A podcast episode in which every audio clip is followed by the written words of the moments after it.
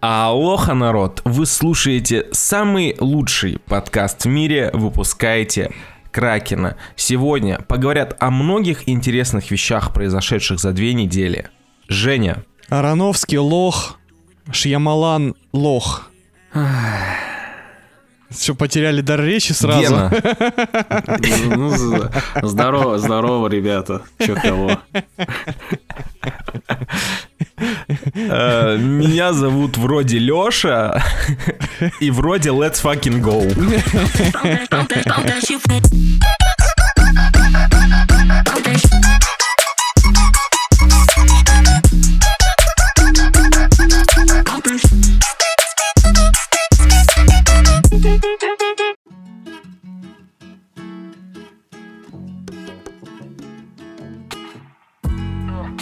Не украли, а адаптировали, сказали Море ТВ и запустили наш «Любовь, смерти, роботы».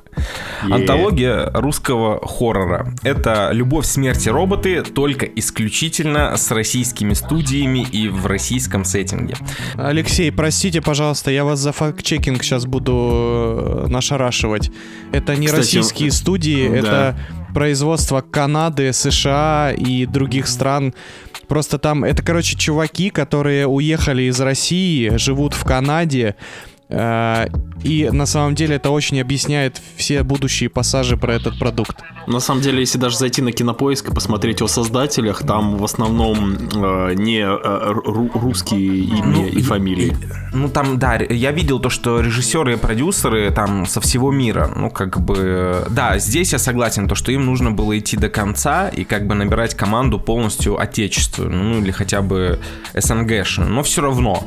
Э, В чем отличие от Netflix? Контент проще и его меньше.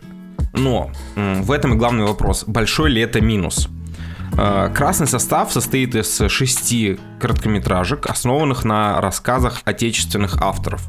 У нас здесь Пушкин, Толстой, Дмитрий Быков. Давайте по-быстрому, коротко пройдемся по всем. Парни ко мне присоединятся и будут э, как бы излагать свои мнения по каждой из короткометражек. Первая у нас «Дочь Крысолова». Э, 1920 год, революция. Э, Люди погибают от голода и прячутся в своих домах. Главный герой э, пытается сбежать от очередной облавы, сталкивается с крысами-мутантами, которые живут под землей и кастуют темную магию. Оккультистами еще важно, крысами, мутантами, оккультистами. Естественно, общество крыс это аллюзия на коммунистическое общество. Естественно. Тут все толсто и думать вам в принципе не придется. Сюжет крайне слабый, как и постановка, к слову. Э, Порадовал только нуарный стиль, но в целом это сон. Возможно, самый душный эпизод, который не развлечет вас от слова совсем. Я честно, я с первых кадр, кадров просто выпал, и моя претензия к каждой короткометражке, она будет одинаковая в целом.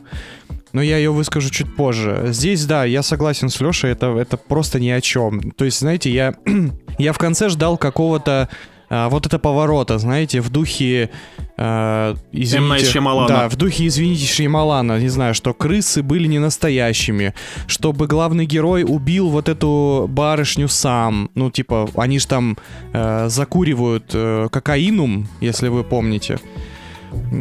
То есть, знаете, Да-да-да. то есть я думал, что он там в бреду убьет ее, ее отца и еще кого-то. Но нет, как бы, знаете, типа это реально крысы-оккультисты. И как бы ни- никакой метафоры здесь нет. Ну, типа, come on, зачем я это посмотрел?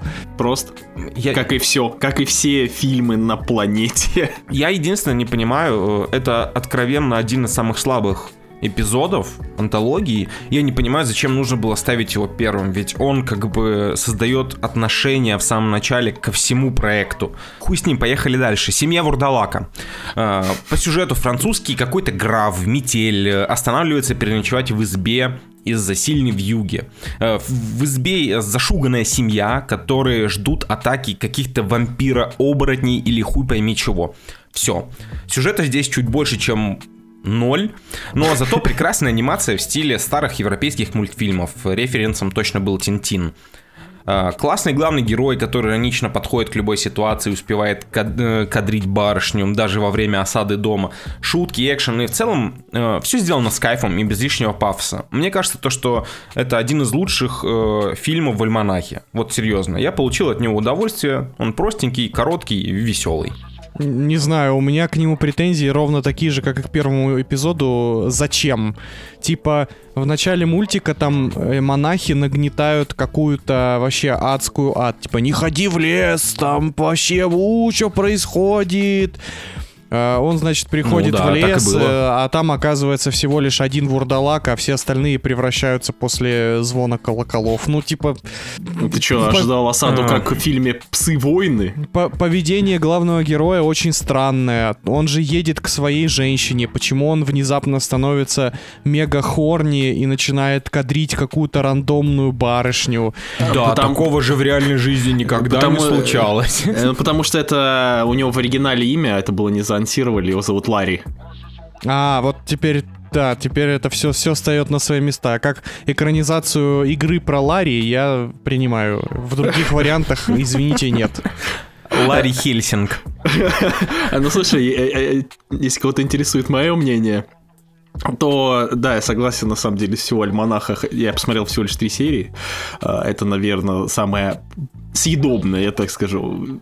Без откровений, но смотрелось более-менее. Хотя я бренчал на гитаре в этот момент, когда смотрел. Поэтому, а, может быть, я создал для себя некий вайб. Вот, а Ты так... сл- случайно выебнулся гитарой, да? Да-да-да, просто, знаете, я как куда бы это... Бля, у меня, у меня был разгон как-то про людей с гитарами, знаете. Люди с гитарами — это э, люди, которым надо всегда вытащить эту гитару и показать, типа, знаете, посмотрите, у меня есть гитара, пожалуйста. Худший вид тусовок, это когда кто-то один достает гитару и такой, ребята, давайте что-нибудь сыграем. Девочки в этот момент такие... А Просто парни ты, такие, братан, «Ёб просто ты мать». завидуешь. Ни разу девочки не пищали в твою сторону. Я, Девочки знаете, только пердели в твою сторону. я бы, я, бы, я, бы, я бы провел аналогию между гитарой и членом. Типа, каждый мужик хочет э, в компании вытащить и позвенеть, побрымчать, так сказать, чтобы девочки пищали. Вот, но... Я, я я смотрю, вам очень интересно обсуждать альманаха русского хоррора, ребята. Потому что- тут нормальный разгон, блядь, наконец-то. Ну вот, и, короче, знаете, это всегда в этих, во всех компаниях есть чувак, и причем я несколько раз был свидетелями такой ситуации, знаете, и- и там, я как-то ехал в э, микроавтобусе, значит, и была большая компания, мы ехали на мероприятие, и был один левый чел, у него было укулеле. А знаете, укулеле это как микропенис, понимаете? Э, типа, ты не научился играть на большой гитаре, но зато у тебя есть укулеле. И он, значит, такой... Не, я, я бы даже по-другому сказал, то, что укулеле часто у девочек, и получается то, что укулеле это Да, э, понятно. слишком сильно развитый клитор. тоже принимается. И значит, знаете, вот эта картина, когда, ребята, у меня есть гитара, давайте я сыграю. И в этот момент тишина, то есть никто не сказал, да, давай, конечно, 10 часов вечера, мы хотим спать, мы устали после поезда, давай мы послушаем брымчание гитары. И он такой, он видит, что реакции нет. Ну ладно, я сыграю. И на полтора часа, короче, всю дорогу наяривает. А девочки брынчали, Э, Нет, визжали. Нет. Но все начинают петь, кстати, гитара. Но самое важное здесь, что никто как бы не любит, но стоит зазвучать гитаре, почему-то все сразу начинают петь. Это типа Кроме какая-то. меня. Это типа какая-то магия, реально. Магия говна. Окей, давайте перейдем к другой магии говна. Эпизод э, Можарова. Боже, я, я умер просто в этот момент, реально. Ну тут вы охуеете от мощной аллюзии, просто охуеете. Я представляю, как сгорела жопа Жени. Короче, да, чё? Тарковский плакал в этот момент, такой, господи, киносемиотика, где ты? Почему настолько жирно? Недалекое будущее Москву огородили стеной от остальных городов России, потому что там разруха, мертвые деревни и какой-то зеленый туман. Видимо, сценарист дышался каким-то жопным метаном, когда все это писал. Кстати, автор Дмитрий Быков. Дмитрий, не пердите, когда пишете сценарий. Он негативно влияет на качество материала. Из Москвы на специальном поезде отправляются селебрити, депутаты и журналисты, чтобы посмотрели, э, как поезд развозит сухпайки по деревням и кормит нищету. Все действие короткометражки происходит в вагоне поезда с видами умирающей России, пока инфлюенсеры танцуют, читают рэп и пьют шампанское. Бабки-призраки в этот момент за окном ждут очередную коробку с макаронами. Очень мощно и тонко. Все настолько претенциозно, что от аллюзии вы будете буквально блевать. Я еле это досмотрел. Анимация, кстати, выполнена в ротоскопии. Э, Это когда на актеров на постпродакшене накладывается рисовка. Выглядит интересно, но явно не хватило бюджета для того, чтобы это все выглядело роскошно. Но опять же, из-за этой тончайшей аллюзии это невозможно смотреть. Ну ты же еще не сказал самую мякотку. Там буквально в конце короткометражки прямым текстом персонаж говорит «В Москве все хорошо, но живут мрази и скоты, а за пределами Москвы все жопа и живут людоеды-зомби». И, и в этот момент е- ты понимаешь, что это, знаете, это короткометражка, это биконайзер э, в мире э, метафор. Это хотел сказать вуманайзер, но вуманайзер это хорошо. Поэтому Я бы, знаешь, вот ты там Быкову по- посоветовал не пердеть во время напис- написания сценария, я бы ему советовал не писать сценарий во время пердеша, вот так было бы лучше. Ну, потому что это... в целом справедливо. Это, это отвратительно просто. Я, я реально, ну, такое нельзя. Вот, ну, просто, если у вас когда-нибудь, вот я посоветую всем посмотреть эту короткометражку, и если вы когда-нибудь захотите написать что-то подобное, просто остановитесь и отрубите себе руки, пожалуйста. Не надо этого делать. Ну, потому что это, ну, я, я реально, я в таком ахере был, что... И, опять же, я ждал, что в конце случится какой-то слом ожиданий, и там, не знаю, окажется, что на самом деле за стеной все хорошо, не знаю, там, э, да что угодно было бы лучше, чем то, что происходит в конце. Геннадий, что Геннадий. вы скажете? Да, так все. Спасибо, экспертное мнение. Пожалуйста. Идем дальше, ребята. Если вы думали то, что мощнейшие аллюзии закончились, то пристегните ваши ремни. Следующая короткометражка «Лесной царь». Мир будущего. Мальчик по имени Лёша, э, кстати, возможно, единственный долбоеб с этим именем, играет со старым шлемом виртуальной реальности. Но вредоносная программа овладевает рассудком ребенка. Тут у нас еще одно очень тонкое высказывание на тему антиутопии, вреда технологий и вообще за всеми этими вашими тиктаками и компьютерными играми вы теряете свою душу. По итогу слабый сюжет с кислым посылом от дедов в лоб. Сглаживает ощущение только сеттинг киберпанка и работа с анимацией. В целом качественная работа художников и отвратительная работа сценариста. Спасибо большое. Я, я, на этой, я на этой короткометражке, опять же, я думал, я умру просто от кринжа, потому что, так, опять же, такое... Это, знаете, учебник метафоры за третий класс. Как показать, что современные технологии — это плохо? Ну, и вот от- открывайте учебник, и там будет вот эта короткометражка. Ну, типа, Ладно, едем дальше, не тормозим. э, Тут вообще хер знает что, ребят, князь. Это связано с королем и шутом? нет, К сожалению, нет.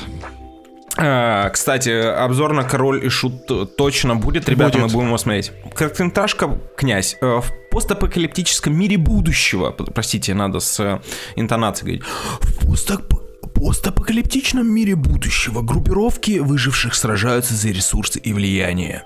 Тут у нас прямая копирка Мэд Макса с элементами славянских повестей о путешествиях князей сюжетом за полтора чебурека. Авторы явно фанаты фильма Джорджа Миллера и захотели сделать все по-славянски.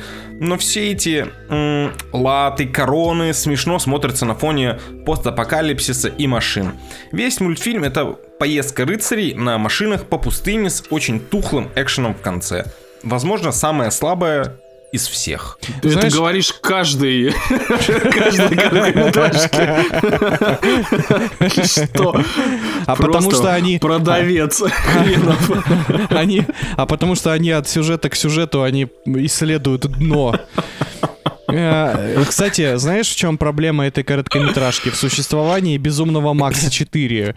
Ну, В типа, существовании точка. да, э, типа, если бы не было Безумного Макса, это, ну, то есть, представьте мир, в котором эта короткометражка была бы оригинальной. то тогда было бы прикольно. Но так как мы все смотрели Безумного Макса и понимаем, что это буквально срисовано, то есть не, просто срисовано, там еще и по сюжету ровно то же самое. Там есть баба, там есть э, чувак, который э, бунтует против вожака, там даже вожак нарисован так же, как этот Джо или как его там звали. То есть чуваки вообще не старались. И от этого ощущение еще пакостнее от просмотра этой короткометражки. Да, да, да. Мам, я хочу безумного Макса. Безумный Макс у нас есть дома. Безумный Макс дома это князь. Вот Да. тут. И переходим наконец-таки к последней короткометражке. Она называется Гробовщик. Перед нами адаптация, на секундочку, Александра Сергеевича Пушкина. Могильщик Адриан женится на дочери гробовщика. Жизнь постоянно подкидывает ему новые приколы. Сначала умирает зять, потом супруга, но он продолжает делать бизнес. Самая красивая и скрупулезная работа в альманахе. Выполнен гробовщик э, в аппликации. Это когда все персонажи и декорации вырезаны из бумаги. Ну, и типа, типа, вы, типа, вы, типа вы вырезаны из Ти- бумаги. Типа вырезаны. Да, в любом случае это очень скрупулезная работа. Отличная атмосфера, дизайн, расширение оригинальной истории с, флэш- э, с флешбеком гробовщика. Если что, то оригинальная история была уже, когда он, насколько я помню, уже переехал в Москву. Самый большой плюс это никакого морализаторства. Это, возможно, одна из самых достойных работ. Вторая достойная работа из альманаха. Ну, она хотя бы, она хотя бы выглядит оригинально, в отличие от всего остального. Да, это такой советский э, Тим Бертон. Это нормально, что когда я слышу название «Гробовщик», я вспоминаю не произведение Пушкина, А рестлера? а рестлера из WWE. А, это я, значит, у тебя было хорошее детство. а я, дум- а я думал, ты придумываешь новый фильм с Джейсоном Стэтхэмом или Лаймом Нисоном. Мне кажется, у них уже есть такой. Ну, у Лайма Нисона точно есть прогулка среди могил. Э, ой, Лиам Нисон снялся в фильме «Гробовщит». Group of shit. «Гробовщит». Я бы хотел, чтобы весь альманах был как гробовщик. То есть, чтобы наши брали... Во-первых, чтобы наши аниматоры, подчеркиваю, брали за основу советскую и отечественную стилистику анимации, а их много. Я уверен, вы сами прекрасно помните, что давайте, есть там... без, давайте без советской, пожалуйста, анимации ради всего святого. Я И про так я страшно. про- Это альманах хоррора Гена. Советская анимация идеально, идеально, идеально, подходит реально. под хоррор. Они могли... Они, Хоррора, а не инфаркта. Они, кстати, реально могли просто взять старые выпуски мультсериала «К- К- «Карусель» и, в принципе, ну, вс- все бы обосрались от страха. Вот, карусель это настоящая антология русского хоррора. Правда, это правда. Короче, я вот что хочу сказать, подытоживая обсуждение этого кала. У меня есть об- особенное обращение к Киону и кинопоиску. Вы как... Камори ТВ. А, к Море ТВ? Извините. Киону не тоже. Кион. Все слушайте, ребята. Женя обращается. Э, Извините, извините. Тогда, но кинопоиску тоже, он же выпустил это говно. Значит, господа Море ТВ, вы, блядь, когда выпускаете или заказываете э, серию короткометражек, посвященную русской культуре, у сбежавших из России, блядь, иммигрантов, которые, очевидно, будут поливать страну говном, вы хотя бы на выходе, ну, сделайте какой-то чекап смысловой, что вам там показывают. Ну, потому что те метафоры, которые есть в некоторых эпизодах, ну, это очевидная русофобия. Ну, вы, типа, вы, Леш, ты будешь спорить со мной, что, типа, там э, это, от- это слишком откровенный э, гон на Россию, при том, что Э, Россия Я не является буду здесь заказчиком. спорить с тобой. Это, это Я прям- не буду здесь спорить с тобой. это Согласен. прям, это просто, ну, это пиздец. Это, ну, это, это примерно то же самое, если бы в Топ Ган 2 э, они обосрали американскую армию. Ну, то есть, вот, понимаете, уровень... э, Я, опять же, вы, ну, сейчас важно понять. Я, во-первых, естественно, я, за- я топлю за то, чтобы мою страну показывали в хорошем свете, но, блин, типа, когда вы платите бабки за то, чтобы прикольно показать э, колорит культурный, давайте мы не будем его поливать говном, пожалуйста. Ну, мне просто обидно стало за это. У меня тут претензии еще к тому, что почему антологию русского хоррора делают зарубежные чуваки. Да, В все... чем проблема? У нас нет аниматоров в стране, у нас, Мельница была занята. У нас огромное количество... Блять, могла быть короткометражка с какими-то зомби-богатырями. Ребята, вы чё вообще? Вы чё, вы Блин, куда я бы на это сидели? посмотрел, реально. Вы представляете? Знаете, я бы не посмотрел, честно скажу. Или как- какой-нибудь типа аллюзия на то, что супергерои, в- сделать их супергероями, которые сошли с ума. Ну, как-то поинтереснее. Короче, ну, претензий много, но я хочу сделать очень важное замечание. То, что м, антология русского хоррора ничем не уступает последним двум сезонам «Любовь, смерть и робот». Ну, что то кал, что то кал, ты прав. либо это камень в огород Netflix, либо это хвалебное высказывание в пользу антологии русского хоррора. То есть иль- э, буквально каждая короткометражка из этой антологии могла попасть в «Любовь, смерть и роботы». Каждая. Второго и третьего сезона Поэтому- важное, до- важное добавление. Да, вт- второго и третьего сезона, это точно. И она бы не выбивалась по качеству. Ну, опять же, это все смотрибельно. Вполне себе ок, это глянуть на вечер. Пам-парапам! Саундтрека нету еще к этой всем полюбившейся э, части подкаста э, Комментино Торренто. Э, Я собрал еще несколько фильмов, почитал и выбрал некоторые комментарии с неких ресурсов. Поэтому мои коллеги и вы, слушатели, должны будете отгадать, что за фильм я описываю. А, чтобы не произошло, как в прошлый раз, ребят, дослушайте все комментарии, э, а потом, э, собственно, произносите название вслух, хорошо? Окей. Так, начнем. Первый фильм. Отличный пацанский фильм. Любителям турецких сери- сериалов не смотреть. Второй. Фильм говно. Много стереотипов. Но пока не смотрел. Как посмотрю, отпишусь. Гений писал комментарий, очевидно. А, Отличный фильм. Все отрицательные комментарии от зависти, что наши так снять не могут. Вы собираете пока что все по крупицам. а, Это не русский фильм, как вы поняли. Прекрасный фильм. Ставлю 10 баллов. Наконец-то что-то стоящее после Интерстеллара. Что? Я знал, что понравится Жень. Ну и последнее. Ну вот и дождались. Горячие головы 3. Последний, последний комментарий я выбрал для того, чтобы вы хоть как-то примерно поняли, что это за фильм. Ну, это Топ Ган, Это получается, да? Да. Реально Топ Ган. А при чем тут турецкое кино вообще? Я не знаю. А, э, Небольшая, небольшой в топ. Значит, комментарий к Топгану это самое желчное, ватническое говно, которое я посмотрел за вчера. Это просто кошмар, ребят. Если вы хотите испортить настроение, лезьте э, на ресурсы и читайте комментарии. Там было что-то 16 страниц споров о э, американской агитке. Вот это вот все. В общем, все как мы любим. Дальше. Второй фильм. Белым можно это смотреть? Ребята, фильм хорош. Это шедевр. Нужно только небольшое дополнение к просмотру.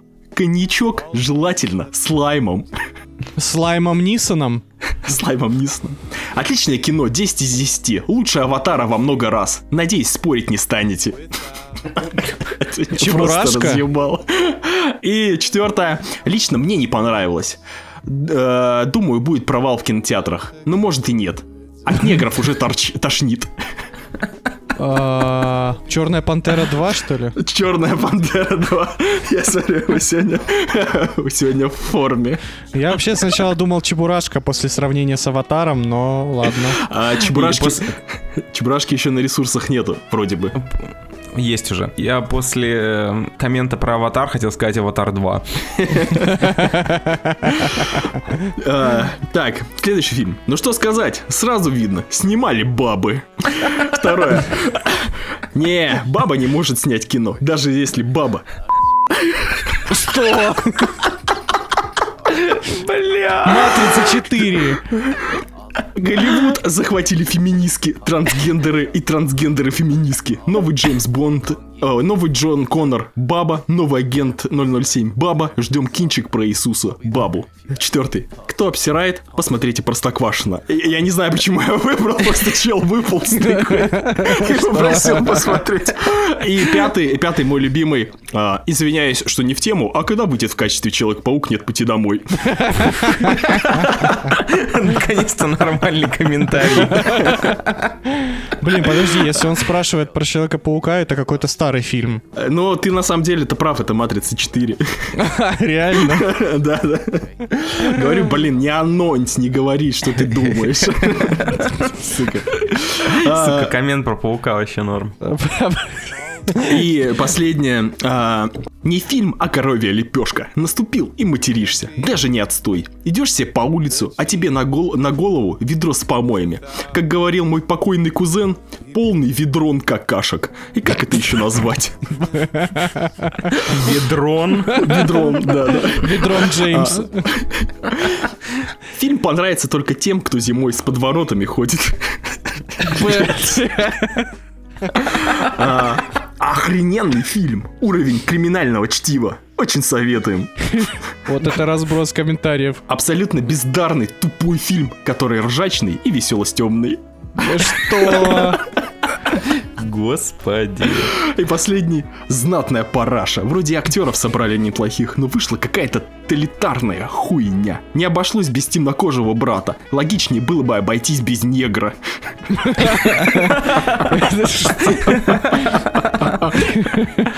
Это. Вавилон? Э, Это боевик. Это Э, Я вам боевик? сразу. Это боевик. Довольно-таки, ну, свежий. Ну, прошлогодний. Bullet Train? Да, это быстрее пули. А, О боже. Люди очень довольны. Люди очень довольны этим фильмом на ресурсах. Прям вообще очередной народный фильм. А, Это была э, рубрика Комментино Торренто. Всем спасибо за внимание. Поехали дальше. Я, я теперь хочу устроить э, этот акцию помощи тому пацану, который в комментариях к Матрице 4 ищет Человека-паука 3, который вышел год назад. Типа, давайте поможем парню. Ну что происходит? Он не, не может Ребят, найти. А Подскажите, когда враг в отражении на торрентах появится? А Человек-паук 4 от Сэма Рэйми уже вышел. Ой, простите, больно сделал.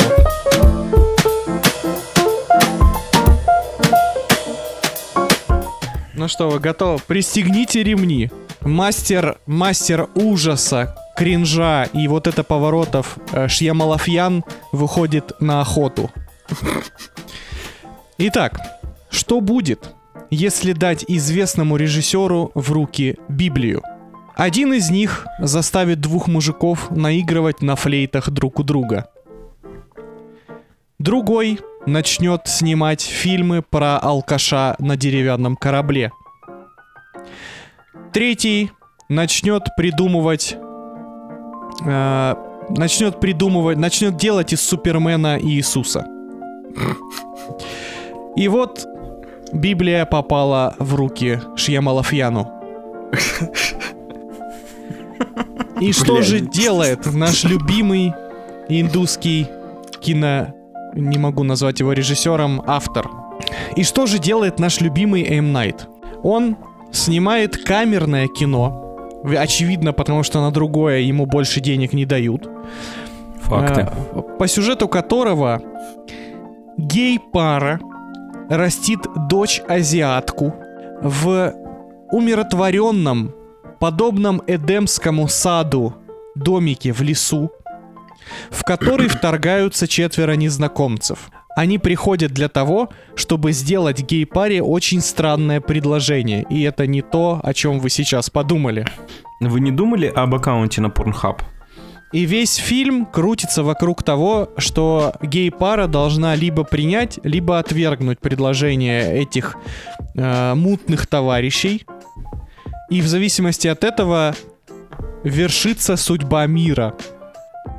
Я максимально абстрактно описываю сюжет, чтобы ничего не проспойлерить. Так в аннотации же написано все, Ёшкин, Матрешкин. А, в можно, трейлере да? все. Ну, нет, как бы завязка, она в трейлере была. Самый а, все, понятно. трейлер, да. Тогда, значит, четверо незнакомцев врываются к этим э, потрясающим э, гей-родителям И говорят, «В- один из вас должен к концу дня убить второго, иначе весь мир схлопнется. Если вы этого не сделаете, все умрут, а вы останетесь. Если один из вас убивает второго, то мир спасен. И дальше весь фильм мы наблюдаем за, собственно, дилеммой, которую должны эти товарищи решить. Вот такой вот фильм. И дальше идет там, не помню сколько, час 40, что ли. Сейчас или 40 вроде, да. Что-то Да. такое, да. э, Спасибо, рассуждений, действий. Да, спасибо на том, что не два с половиной. А Чем примечателен стук в дверь? Да, собственно, ничем. Шьямалан как будто бы в этот раз даже не стал придумывать никакой вот это поворот, и его там просто нет, можете не ожидать, и это не спойлер. Это, Бля, са- да. это, с- это Это самое самый, обидное. Это, самое это обидное. самый, самый не вот это поворотный фильм Шьямалана.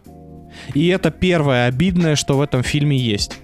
То есть ты от Шьямалана ожидаешь, что как бы какую бы херню тебе не показывали весь фильм, в конце произойдет субверсия, да, или обман ожиданий, и ты такой, а, так вот к чему это все было.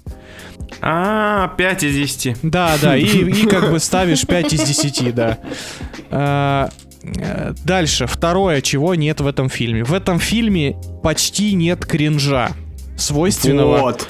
Это, Да. вот это вот вообще Евгений в корень зрит. Здесь нет кринжа, чего навалом было раньше. И из-за чего ты смотришь фильмы Шьямалана. Фильм «Время», каким бы всратым он ни был по сюжету, там в каждой сцене ты мог ухахатываться просто в усмерть с игры актеров, с пафосных речей, с бесконечно долгих взглядов в горизонт или в камеру. В этом фильме как будто бы все стерилизовали каким-то антисептиком. Антишьямалафьяном, я бы так сказал. Все об этом просили и расстроились, когда получили. Да, да, и получилось просто ровное, скучное ничто. Так, помимо всего прочего, еще и всплывают настолько жирные библейские отсылки, что Зак Снайдер ухахатывается с них реально. То есть висящий над планетой Землей в форме распятия Супермен это еще тонкая библейская отсылка, потому что четыре человека, входящие в дом э, гейской пары, одетые в цвета определенных библейских персонажей, с определенным оружием, свойственным этим персонажам, вообще ни на что не намекают. И первая ваша догадка окажется верной. Самое обидное, что есть в этом фильме, это то, что все ваши догадки, самые банальные, окажутся правдой. И что весь этот фильм, весь премис фильма оказывается правдивым. То есть они на полных щах весь фильм рассуждают о том, что судьба мира зависит от жизни гей-пары. И это так и оказывается, понимаете? То есть в этом фильме нет ни- ничего дальше сюжетной завязки. Все остальное время вы просто будете наблюдать вот эти вот терзания, э, попытки доказать теорию, которая и так очевидно верная. Здесь просто невозможно, не может быть другого решения. И это так бесит, что, ну, я, я просто, ну, я не понимаю, зачем Шьямалан это снял, честно. Зачем он отказался это, знаете, это... та- у меня такое же разочарование, как если бы Сашка Невский снял хорошее кино. Точно так же, как от Невского мы ждем говна, от Шьямалафьяна мы ждем вот это поворота и кринжа. Вот мне другой комбинации просто не надо. Меня, знаешь, что еще расстроило? А, У М. Найт в принципе, никогда не бывает адекватных персонажей вообще нигде. А, а тут получилось то, что один из мужей, он, ну, типа, плюс-минус подходит под э, определение нормальный или там адекватный. Такой голос разума зрителя. Э, И тут уже попахивает тем, что фильм как-то отфильтровал, и он захотел быть... э, он, э, он от, ши- от антишьямаланился, грубо говоря. Адекватный персонаж, он вообще фильму не нужен был. Я понимаю то, что, наверное, если сравнивать с другими адекватными персонажами других фильмов, может, он не такой, как бы, э, адекватный, но тут это вообще не пришей козе пизду. Очень скучно было. Э, Дэйв Батиста не развлекал меня как хотел, а а Рональд Уизли Выдал лучшую роль. выдал лучшую Поттера. роль. Выдал лучшую роль, но мог еще лучше. Да не, вы на самом деле просто не смотрели «Дом с прислугой». Я тебя могу сказать то, что это было невероятно скучно и с разочаровывающей концовкой. Я считаю то, что фильм могла спасти концовка в духе первой Last of Us, если вы понимаете, о чем я. Иногда, э, Да, я я считаю, нужно послать мир нахер. И вот если бы главные герои послали бы весь мир нахер, это было бы гораздо более интересно. И тут было бы что обсуждать. Здесь же обсуждать вообще нечего. Когда смотрел фильм, м, я понимал, на самом деле, частично, на что ориентировался М. Найт Шьямалан, а, и мне в голову пришло два референса, которые могли бы быть в этом фильме. Помните фильм, а, называется «Я иду искать»? Который Да. выходил в 2019 году Да-да-да. с, с Самарой Уивин, где был э, похожий замес, ну типа не в формате всего мира, грубо говоря, персонажу всю жизнь, всю весь фильм заливали в уши мочу, что типа э, если если ты там не пожертвуешь собой, грубо говоря, то э, произойдет пиздец. И в конце все это вылилось, ну, не то, что прям очень э, какое-то оригинальное действие, но это было как, как минимум прия- прикольно смотреть. У М. Найт Я- Шьямалана тоже даже этого не было. И еще из подкаста Кевина Смита, я помню, он рассказывал, как снимал Красный Штат, и ему типа денег не хватило, чтобы снять крутую концовку. В Красном Штате там типа религиозное это сообщество убивало людей для того, чтобы не было конца света. И они все думали, что типа в конце этого дня произойдет конец света. И в конце он не произошел. Хотя он хотел, чтобы в конце э, прилетели кое-какие всадники апокалипсиса и всех убили. И вот ты такой думаешь, блин, все это уже не ново, что хотел М. Найт Шьямалан сделать. А мало того, что он что-то там попытался снять, так это еще было супер вторично, неоригинально и с очень отвратительной концовкой. Ну ладно, самое время. Рубрика «Глубина» в подкасте «Выпускайте Кракена».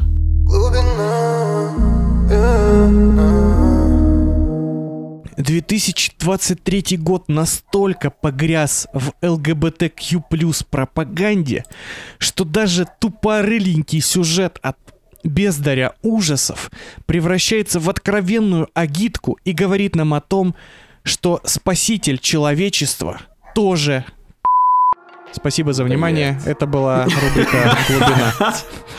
Ну, это, как Леха говорил, мелководье. А знаете... О, у меня есть шутка. А знаете, кто плавает на мелководье часто? Ну-ка, Ротан.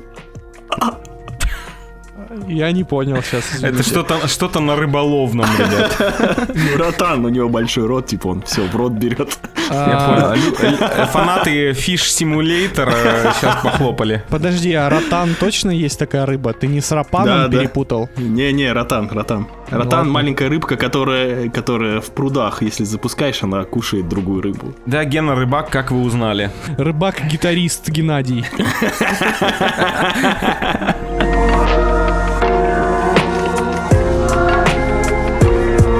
Перейдем к новостям.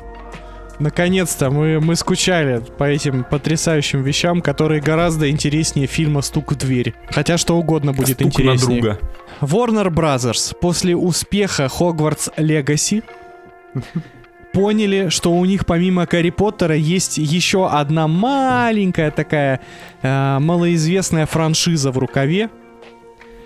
Э, они, видимо, вспомнили, что э, Властелин колец он совсем давно случился и такой небольшой успех все-таки имел у аудитории. Небольшой. Да, ну такой как бы миниатюрный, да. И они решили доить. Пора доить. Они буквально нацепили резиновые перчатки, схватили труп э, Толкина за вымя и начали наяривать. Э, они анонсировали вообще, значит, во-первых, права на экране, на как это сказать, не на не то что на экранизации, на киноизации, то есть э, сериалы продолжает снимать Amazon. Спасибо, блять, большое, лучше бы выкупили а Warner Brothers отдают все фильмы по Властелину колец. И они анонсировали новые фильмы. Пока что известно, что это не будут переосмысления Властелина колец или Хоббита. Спасибо еще раз. Зачем А. менять что-то идеальное? За Хоббита отдельное спасибо. За спасибо. Хоббита, я бы сказал за Хоббита спасибо, если бы его не сняли. Дальше, они, они хотят расширять киновселенную, но пока не понимают, э, в какую сторону. Удивительно, что Warner Brothers не понимают, в какую сторону расширять киновселенную, да, никогда Да, такого не было. Сейчас Джеймса Гана еще попросят еще над «Властелин колец» поработать.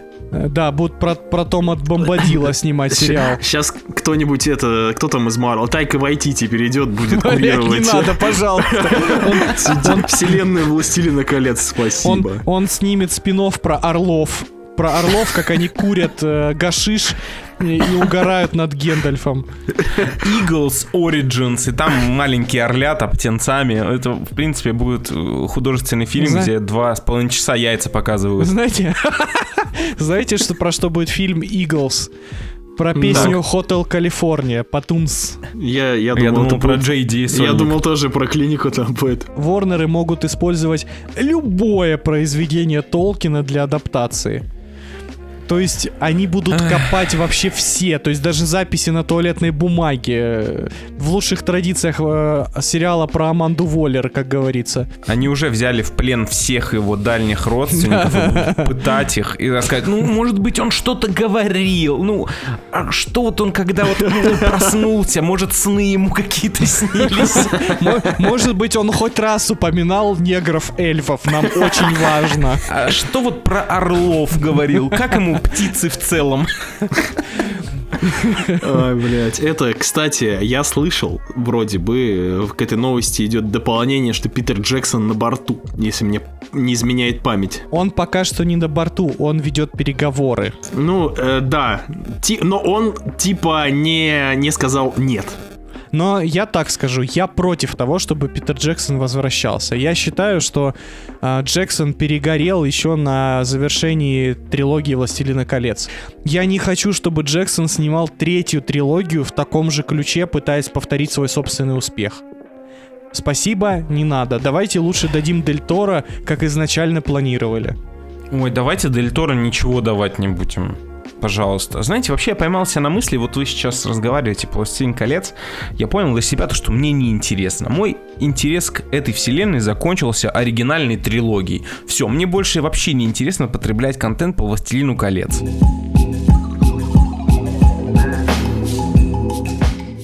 А, у микрофона Геннадий очередной голос народа, поэтому если кто-то захочет перебить, перебивайте на здоровье.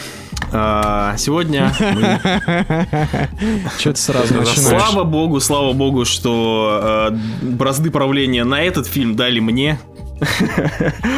Э, Очередной подкаст, ребят, очередной громкий релиз от нашей любимой А24, да, Жень? Да. На этот раз побатрачить на самую хайповую и неординарную студию решил Даррен Аронофский. Постановщик интересный, но своеобразный. Споры насчет его работ в принципе не утихают, и каждая новая работа вызывает бурление в разных слоях любителей кино. Но сегодня не о карьере автора пойдет речь. Сегодня мы побазарим о результате данного тандема, художественный фильм «Кит». Фильм снят по пьесе Сэмуэля Де Хантера, которая дебютировала, которая дебютировала еще в 2012 году. Когда я прочитал аннотацию к фильму, то подумал, что Ароновский снимает для нас какой-то мем. Э, ну, вы послушайте. Сюжет повествует о Чарли, мужчине весом 270 килограммов, и его попытках воссоединиться с дочерью. Они расстались после того, как Чарли бросил свою семью ради любовника гея, который позже умер. Пытаясь справиться с горем утраты, он обратился э, к компульсивному перееданию. Звучит, во-первых, хайпово, давайте не будем врать, а во-вторых, как лютый перебор. Э, Драма от Ароновски про супер толстого гея. Ну, come on, ребят. Как в большинстве э, фильмов данного автора, мы становимся свидетелями душераздирающего зрелища, где протагонист натурально убивает себя. И это не секрет фильма. Автор с первых минут начинает плавно готовить зрителя к итогу жизни Чарли, который и сам понимает, чем все закончится. Никаких невероятных событий в фильме не происходит. Просто камерный взгляд на надломленного человека. Э, Пока что маловато для оверхайпа, да?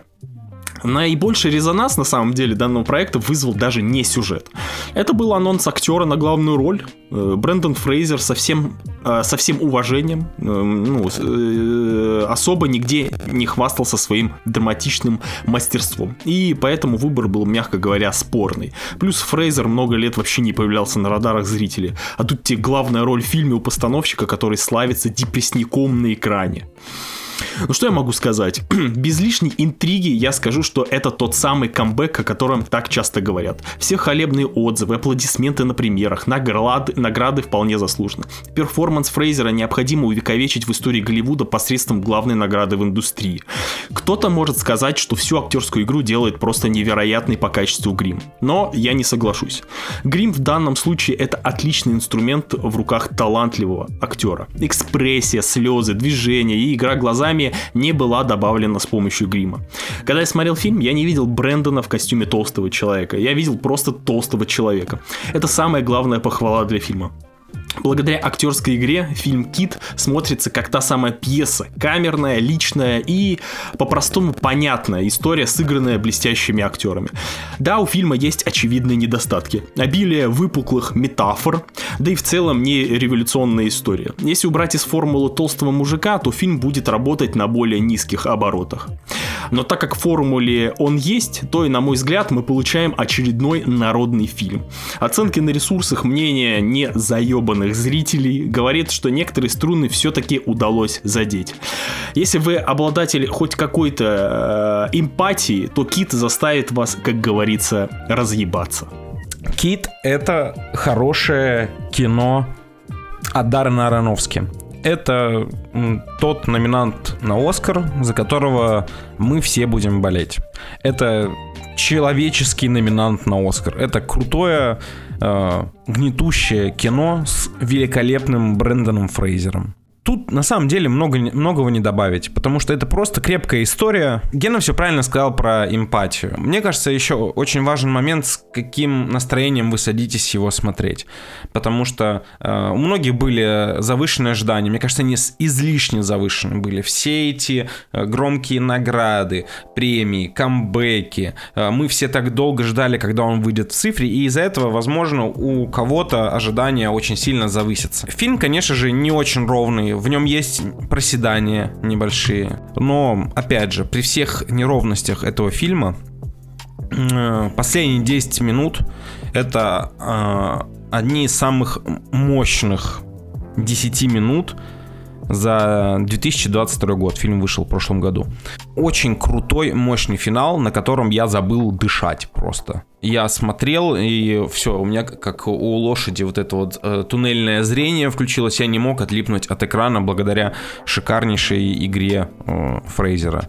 Я надеюсь, то, что он получит свой Оскар.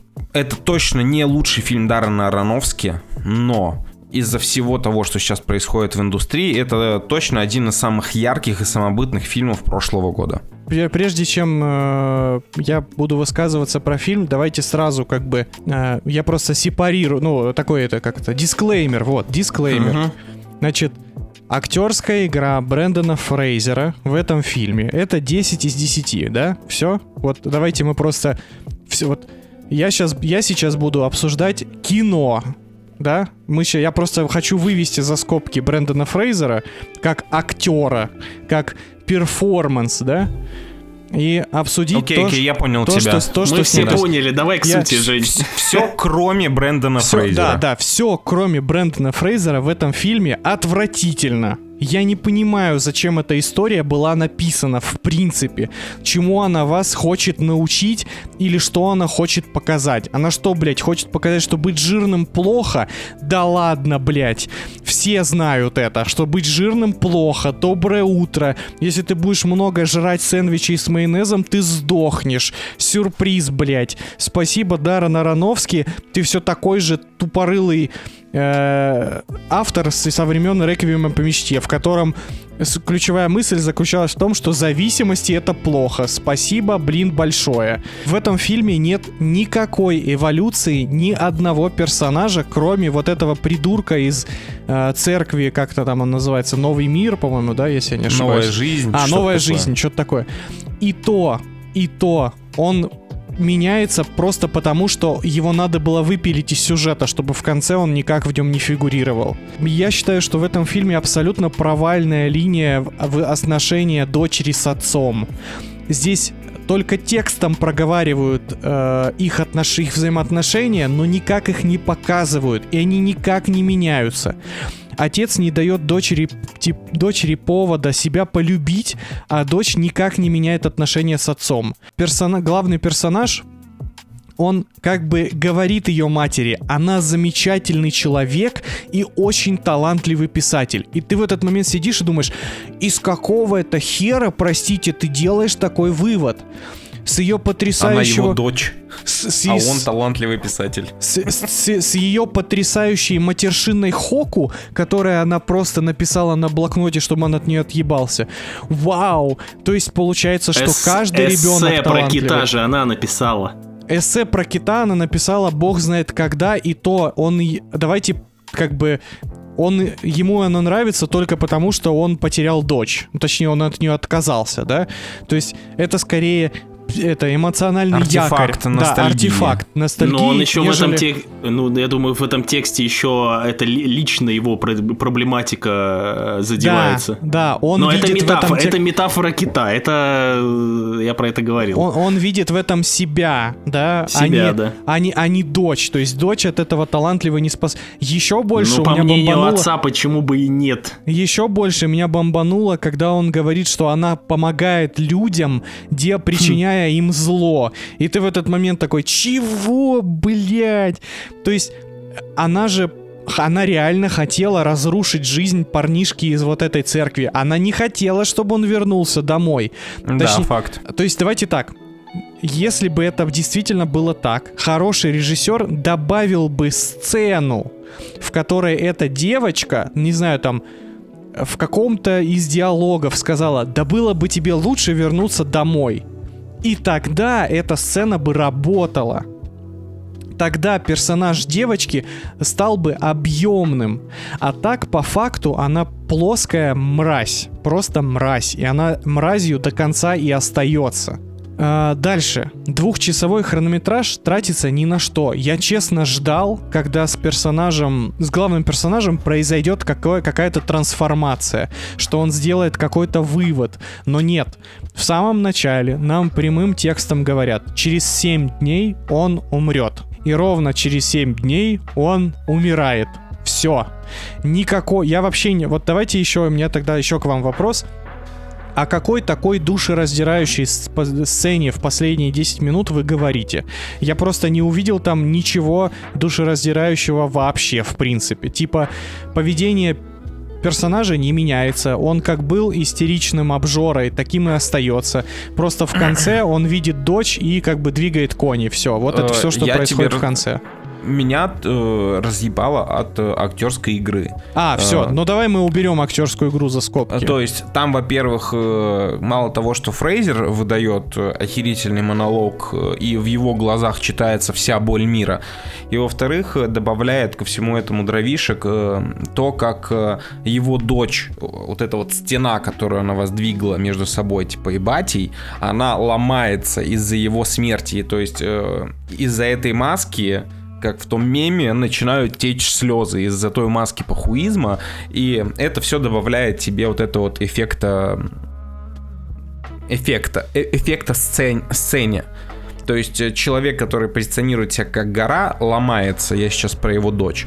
То есть в основном там был основная энергия исходила от реакции дочери на его монолог. И именно это та точка, из-за которой люди охеревают на последних 10 минут. Не знаю, меня вообще ни капли не тронуло в этом фильме, и мне кажется, что Ароновский очень много времени тратит на пустые сцены. То есть вместо того, чтобы насытить фильм диалогами, э, взаимодействиями между различными персонажами. Он тратит много времени на там на сон Фрейзера, на то, как он смотрит телек, на то, как он э, ходит по дому, на то, как он жрет сцен. Ну, то есть, понимаете, да, э, я бы хот... мне не хватает, то есть у этого фильма прикольная идея, да, она очень прикольная. Показать персонажа, который уже находится на пороге смерти, да, в очень, необ- ну так скажем, э, в очень необычной, особенно для кино, э, физическом состоянии, в очень необычном. Э, но этому фильму не хватает мяса, чтобы действительно работать как драматургическое произведение. Этому, этому фильму не хватает битов, то есть этому фильму не хватает точек, в ходе которых, то есть, сейчас объясню, я, когда читал синопсис фильма, я ожидал, что нам покажут гораздо более продолжительный период жизни этого персонажа. А за 7 дней там, в принципе, за 7 дней не происходит трансформация человека, не происходит трансформации личности. Она И и вот- не происходит. Она и не Она произошла. не а нахера тогда это смотреть? Смотри, я, как я понял основной посыл фильма, основную идею вообще, что-то там, что там происходило. Э, Единственный э, положительный персонаж в этом фильме, казалось бы, при всех его минусах, при ужасных поступках в прошлом, при ужасном внешнем виде, воне и всем остальном, самый светлый и чистый персонаж в этом фильме это Брэндон Фрейзер. Нет. Все остальные персонажи это показаны в негативном ключе. Либо Нет. это загнанные, уставшиеся люди, либо это э, э, эгоистичный э, пацаненок вор, либо эгоистичная дочь мразь.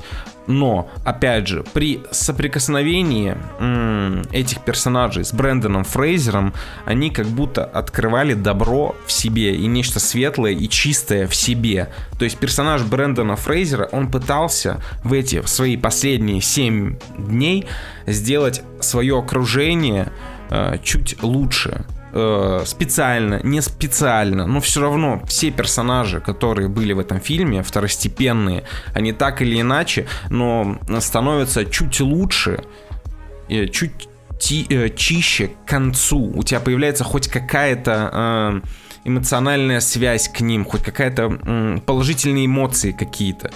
Потому что сначала это просто хер пойми кто. Начиная от медсестры, э, которая ему помогает, она делает это так, как бы, как будто нехотя она устала от всего этого. К концу фильма она все равно, она меняется. Нет, я не согласен с тобой вообще в корне. Но продолжай.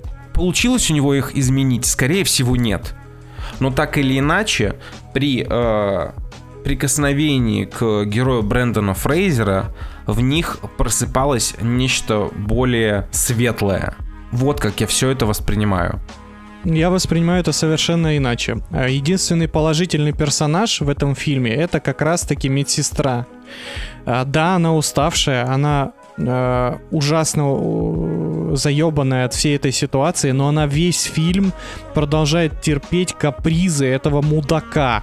Понимаю, Персонаж- да, но персонаж- при этом она не дает ему, у чувака остается 7 дней, она не дает ему пообщаться с дочерью. Очевидно то, что он хочет наладить с ней отношения. Она Да потому сначала что вставляет она- в э, колеса. плюсом я от себя добавлю показательно, что она не такой положительный персонаж, как для меня. Это когда пришел пацан. Она очень ревностно относилась, что какой-то человек помогает Брэндону Фрейзеру. Ее это бесило. Вообще она, ну, на самом деле она довольно-таки мутный по действиям, по характеру человек. Да, Не она знаю, нет. помогала, она помогала, но это была такая вот пассивно-агрессивная помощь Мне от начала кажется, до что конца. мне кажется, что она самый положительный персонаж, И потому бу- что И она, бутерброда она ему дает без проблем.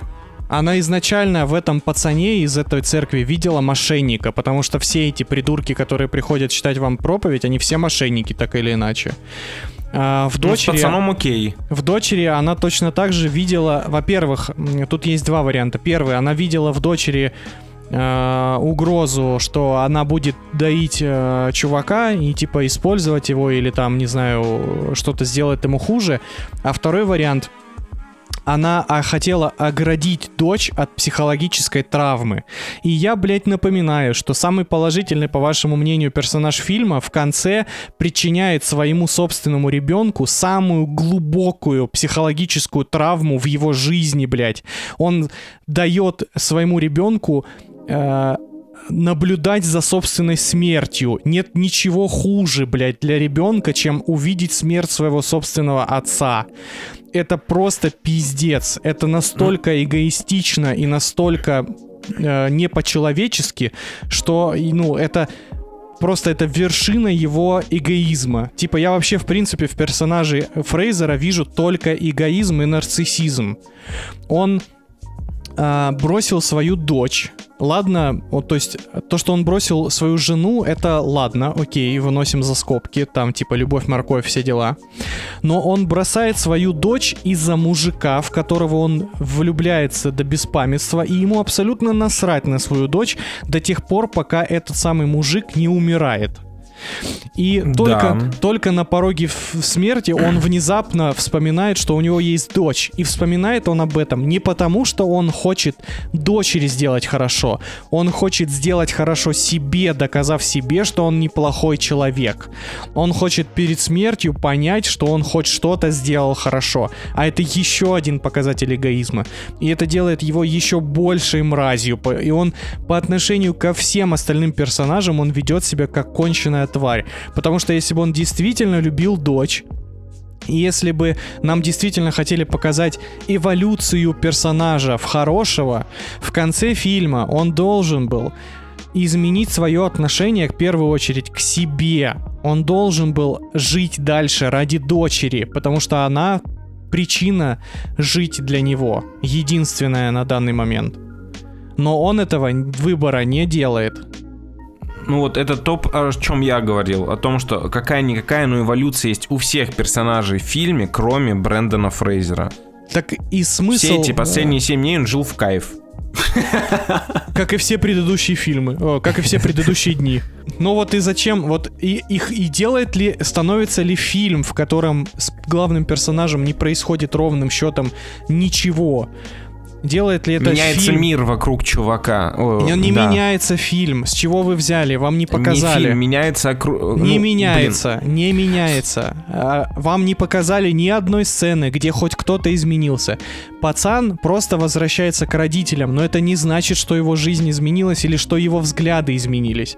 Он Е- просто... Ну, все равно воз- изменилось его восприятие, потому что он считал то, что его родители тираны, которые как только его найдут, убьют. Он понимает то, что не такие уж и не тираны, и они готовы ему простить это воровство денег. Это происходит- всего лишь типа деньги. Это происходит не благодаря Брэндону Фрейзеру. Это происходит вокруг Брэндона Фрейзера, и он запускает все эти линейки других персонажей просто потому, что они вокруг него находятся. Мне, мне честно кажется, что просто Ароновски хотелось э, вместе с Фрейзером сделать крутой перформанс э, с точки зрения как это, современного искусства, понимаете, о чем я? То есть не с точки зрения кинематографа или драматургии. Понимаете, да, о чем в я целом, говорю? в да, да, да, я согласен. В целом получился бы крутой перформанс или спектакль. Да, то есть это, это не кино. Э, То есть не так, неправильно. Это кино, конечно же. Это, это, это не хорошее кино, но очень хороший перформанс. Понимаете, о чем я говорю? Чем? Когда вы отделяете э, мастерство Фрейзера, которое, безусловно, очень крутое, от всего остального, что есть в фильме, в фильме ничего не остается. Ничего содержательного, ничего интересного, ничего э, эмоционального и ничего выдающегося.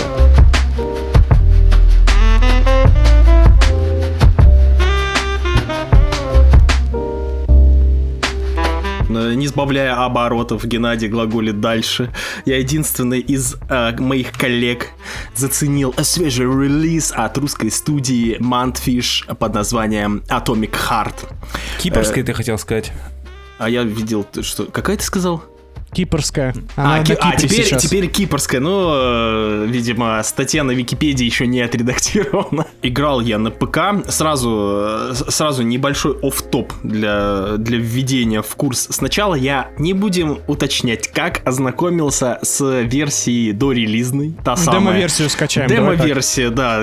Я ничего не скачивал. В общем, я ознакомился с ней и э, сделал вы- вид, что... Ой, сделал вывод, что игра Atomic Heart сущее говнище. Но потом меня поправили ребята из нашего великолепного, чудесного чата Барвиха Village. Вступайте все, подписывайтесь на Boosty.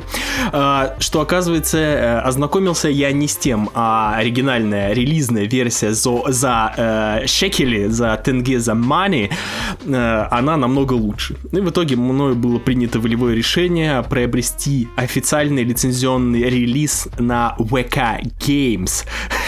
Боже ты мой, оно теперь на моем компьютере.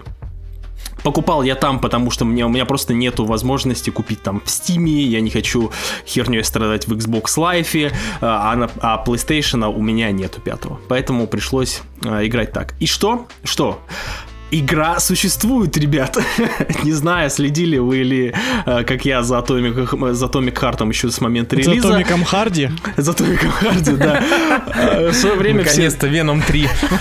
все думали, что эта игра не существует. Это некий концепт на Unreal Engine э, с пререндерами. Но игра существует, и в нее даже можно поиграть. Наиграл я, наверное, уже больше 10 часов. Все, что успел за отведенное мне время. И э, помимо того, что игра существует, так она еще в принципе добротно играется. Вау, это на самом деле самое главное было неожиданность для меня.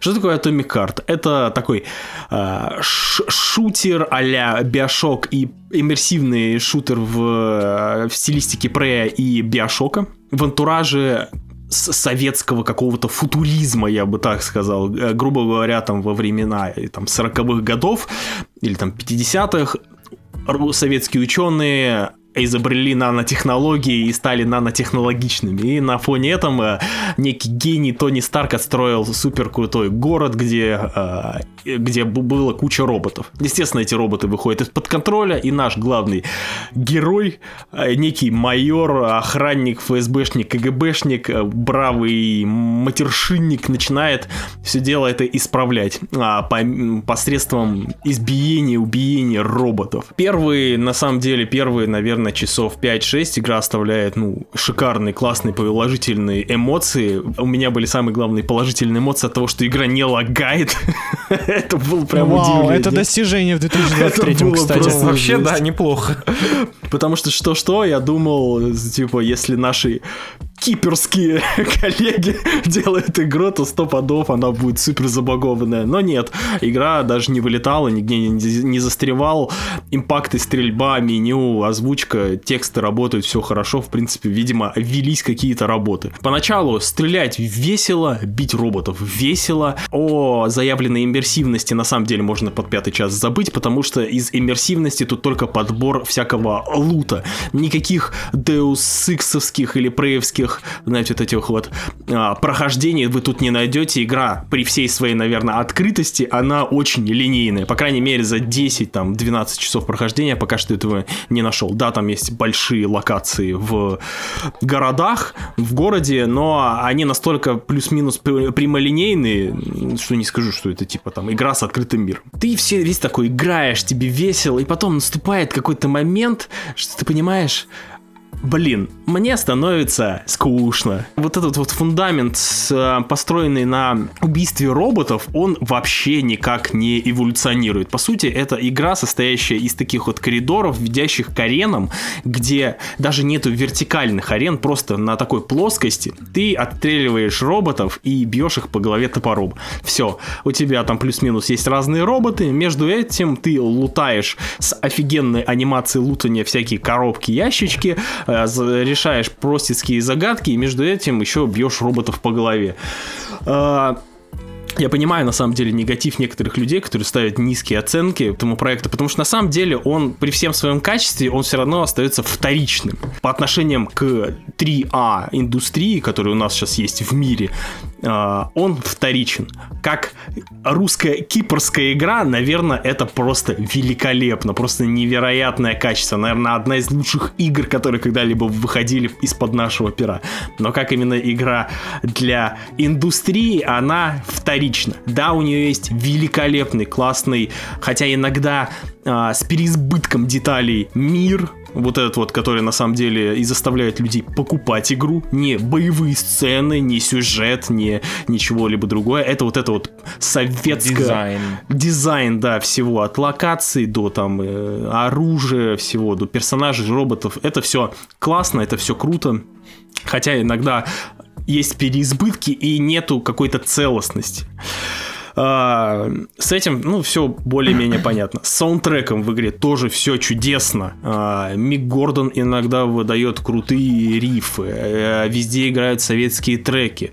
Ну, погоди, на всех экранах играется. Играют тоже это, эти му- музыка и саундтрек из Ну, погоди. Все круто. Я был очень удивлен, когда в начале игры э, нам показывают локацию главной э, вот этого вот мира под э, шикарный трек группы Ройску. И вот ты такой думаешь, блин, все круто. Но потом начинается монотонность геймплея.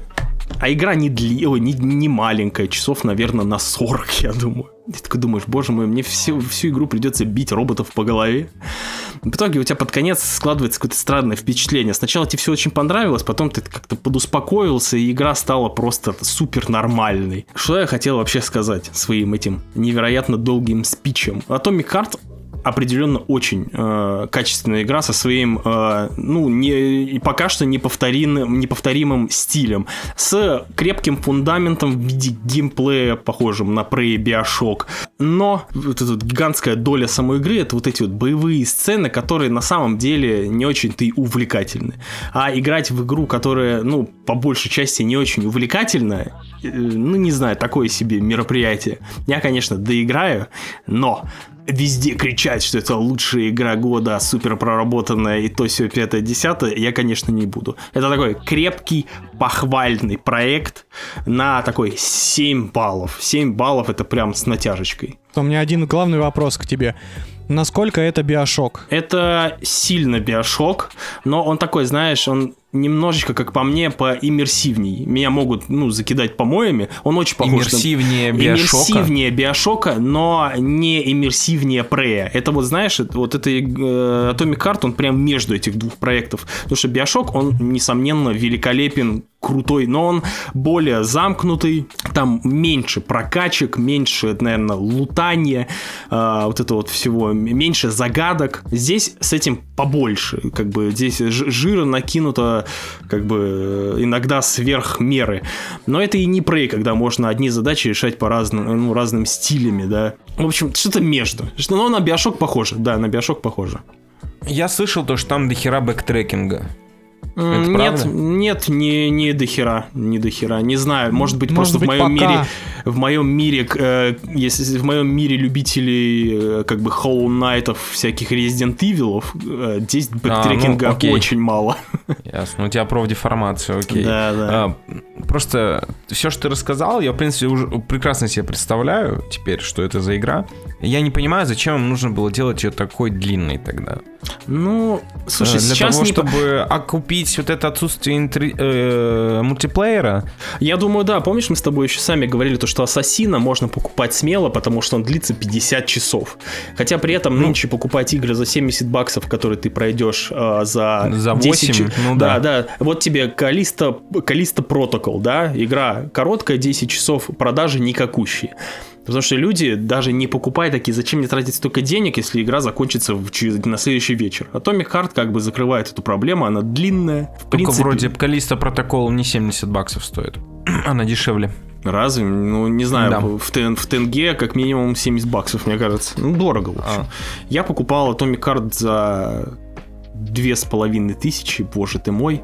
Да, она длинная, она насыщенная, просто с другой стороны, э, как бы кто захочет прям там эти 40 часов тратить на исследование. С другой стороны, как бы есть чудесные примеры. Мы в Гарри Поттер в Хогвартс Легаси играем, вы играем в Ассасина, где, в принципе, Человека-паука того же самого.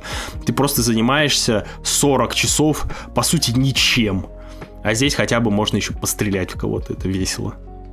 Ты мне еще скажи, там сюжет интересный или он На- номинальный? А, Он, он, как по мне, он номинальный. Вот все, что я писал, это вот, знаешь, вот этот вот э, остров доктора Моро, когда на острове есть чел, который Мгм. там творит свои темы, э, его там берут за жопу, и, естественно, он в какой-то момент такой, ага, ну, значит, если э, я буду всем мстить, грубо говоря. В общем, такой обычный злой профессор на острове, а ты в этой всей херне участвуешь, грубо говоря, зритель. Понятно. Ничего, по сюжету вообще ничего интересного. Единственное, что там кто-то говорит, что это кринж, а я считаю, то, что это наоборот э, достоинство этой игры. Тут прикольные, э, прикольная, по крайней мере, русская озвучка, диалоги. Все такое, знаете, к, подстать этому миру. Кринжовенькое, с просто огромным количеством матов. Главный герой разговаривает с перчаткой. У них происходит некий симбиоз. Наш герой, он такой желчный военный мудак, постоянно всем Он недоволен. желчный. Томик Харди вернулся. Все-таки Веном 3, спасибо. Он еще и разговаривает сам с собой. В общем, если кому-то нравятся игры, где куча всяких а, матюгов, это хороший вариант, всякие ебучие пироги там без остановки сыпятся. А, То, то поздравляю вам скоро получать первый паспорт. Вот, да, да, да. Но меня именно в формате этого мира это веселило. Ну, как бы, что ты хочешь от игры, где бабулька с АК-47 или какой-то там АК расстреливает роботов, потом там прилетает на огромной э, космической избушке на курьих ножках. Баба Зина, Понятно. алло. Звучит как антология русского хоррора. Итак, и теперь главный вопрос, Ген. Смотри, всем ясно то, что ты купил эту игру за full прайс для того, чтобы у нас был в подкасте контент, за что мы тебе очень благодарны. Но представь ситуацию, то, что тебе не нужно в нее играть для контента. Стоит ли она своих денег на старте сейчас? Стоит ли ее покупать сейчас, либо все-таки можно подождать какую-то распродажу, если она не горит? Не, слушай, две с половиной тысячи, она честно стоит. Э, Я ни в коем случае не говорю, что это плохая игра. У нее нету особо плохих игр, просто она в каких-то местах вторична. Но есть намного больше проектов, которые стоят дороже, и они намного по качеству хуже. Поэтому Например, две Assassin's Creed. Ну, можно и так сказать. Здесь, по крайней мере, ну, чувствуется, что ребята были заинтересованы в, в делании игры. Две с половиной тысячи она стоит. Вот тебе такой А ответ. стоит ли она 6700 на PlayStation 5? Не, я бы ни за что в жизни бы не купил и подождал бы скидки до трехи. Подожди, у нас есть с тобой теория. Ни одна игра в мире не стоит, ну ладно, кроме р- игры Рокстара, таких денег. Я помню, мы когда первый раз эту теорию проговаривали, игры стоили 4000 рублей. Я с вами абсолютно согласен. Ни одна Ни игра не стоит игра. 4000. Да, ни одна игра не стоит 5000, 6000, сейчас уже 7000. А вот через годик мы такие, ни, ни одна игра не стоит 10 тысяч рублей. Не дай бог. Не дай бог, да. И на этом все, дорогие друзья. Большое спасибо, что слушали нас. Не забывайте ставить ваши оценочки в iTunes, писать отзывы, если вы до сих пор не писали, подписываться на наш Бусти, подписываться на наш телеграм-канал. Все ссылки в описании к этому выпуску. С вами были Женя, Гена, Леша. Целуем вас в пузики. Пока.